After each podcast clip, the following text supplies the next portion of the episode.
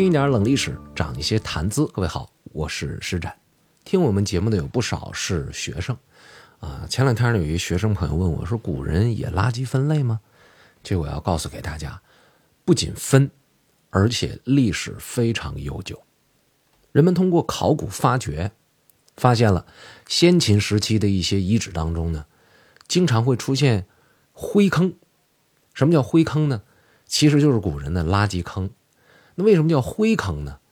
嗯，情况是这样的啊，古人呢把一些废弃的水井啊、地窖啊都拿来存放垃圾，有的时候呢还专门挖那个坑，然后往里放垃圾。但是呢，也有的垃圾坑呢是很明显，它那坑呢是挖完土之后剩下的。那挖土干嘛呢？就是挖土搞建筑。挖完土之后剩下的坑怎么办呢？得把它填平啊。那好多古人呢就往这里倒垃圾，然后天长地久，这个坑里的垃圾呢，慢慢的就和土混在一起了。多年以后，考古工作者把它挖出来的时候，会看到这里边的土壤，就这一部分啊，和垃圾掺在一起的土壤呢，颜色是灰色的，所以人们把古代的这个垃圾坑呢叫灰坑。距今而言呢，嗯，发现的最早的垃圾坑。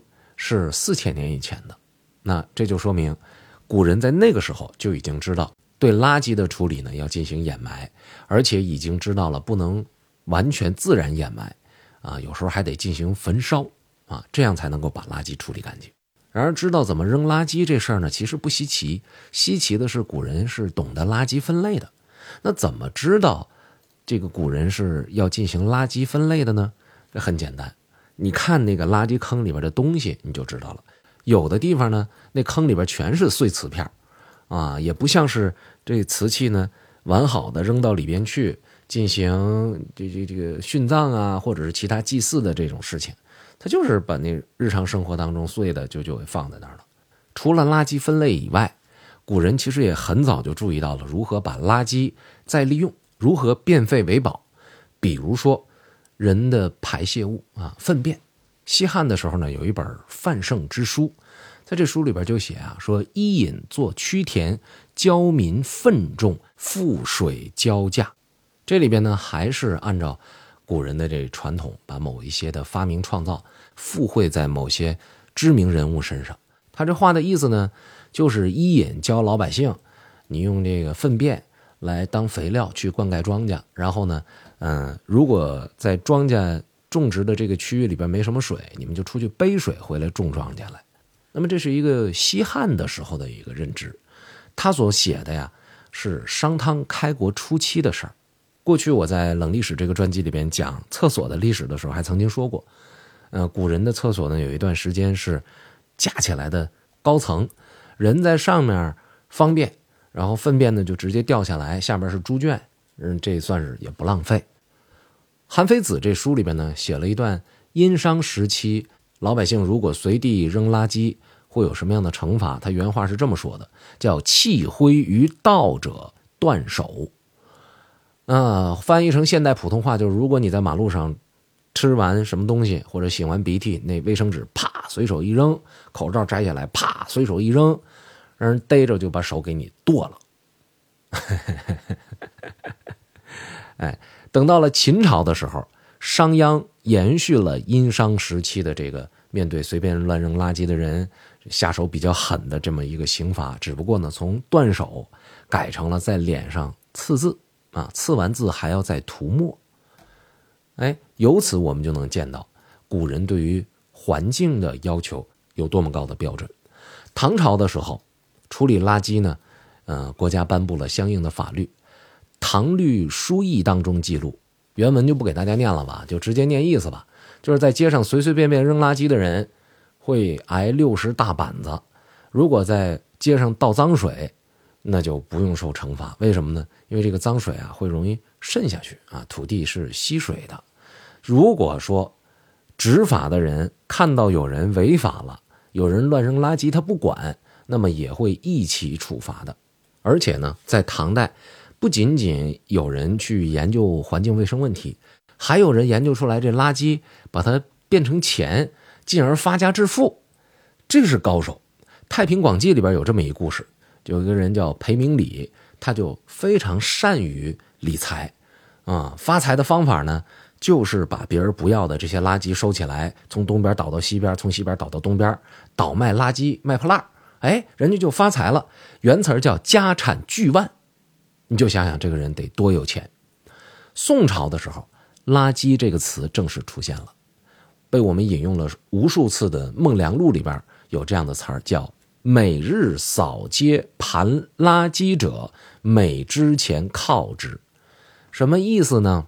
就是在当时的都城，有专门的人清运垃圾，去打扫街道，去疏通排水沟啊和各类的沟渠等等等等。拿今天的话来讲呢？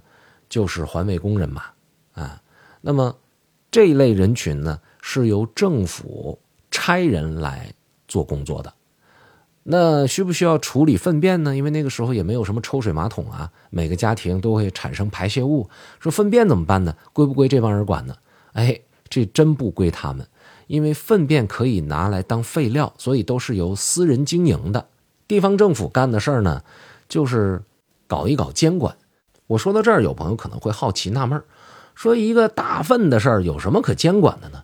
哎，此话差矣，说明您呢对古代人是如何种田的并不很了解。那个时候啊，虽然说不是家家都能够把自己家的粪便放在自己家的田里，因为城里人上哪儿去弄田去呢？可是呢，会有专门收马桶的人来每家每户收这个粪便，而被收的这个呢要给点钱。因为如果人家不来收，你自己怎么处理啊？家家都有便桶，是不是？你把它往哪倒呢？对吧？哎，收便桶的这个人呢，他是有组织的，并不是说谁想去收都行，他们也是有地盘的。哎，专门给人倒马桶这个事情呢，它是一个行当。别人要是想来，也就因为眼馋这块。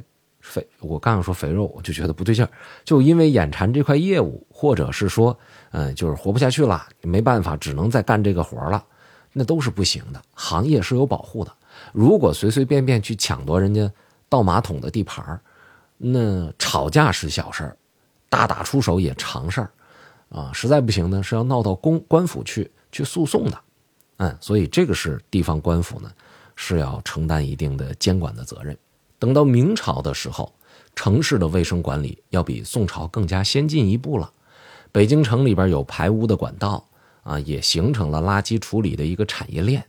我们前面所说到的这个家家户户产生的这个粪便，每一天都有专职人员在城里边搞回收，回收过之后，再由专人运到乡村去卖去。你看着没？他们上货。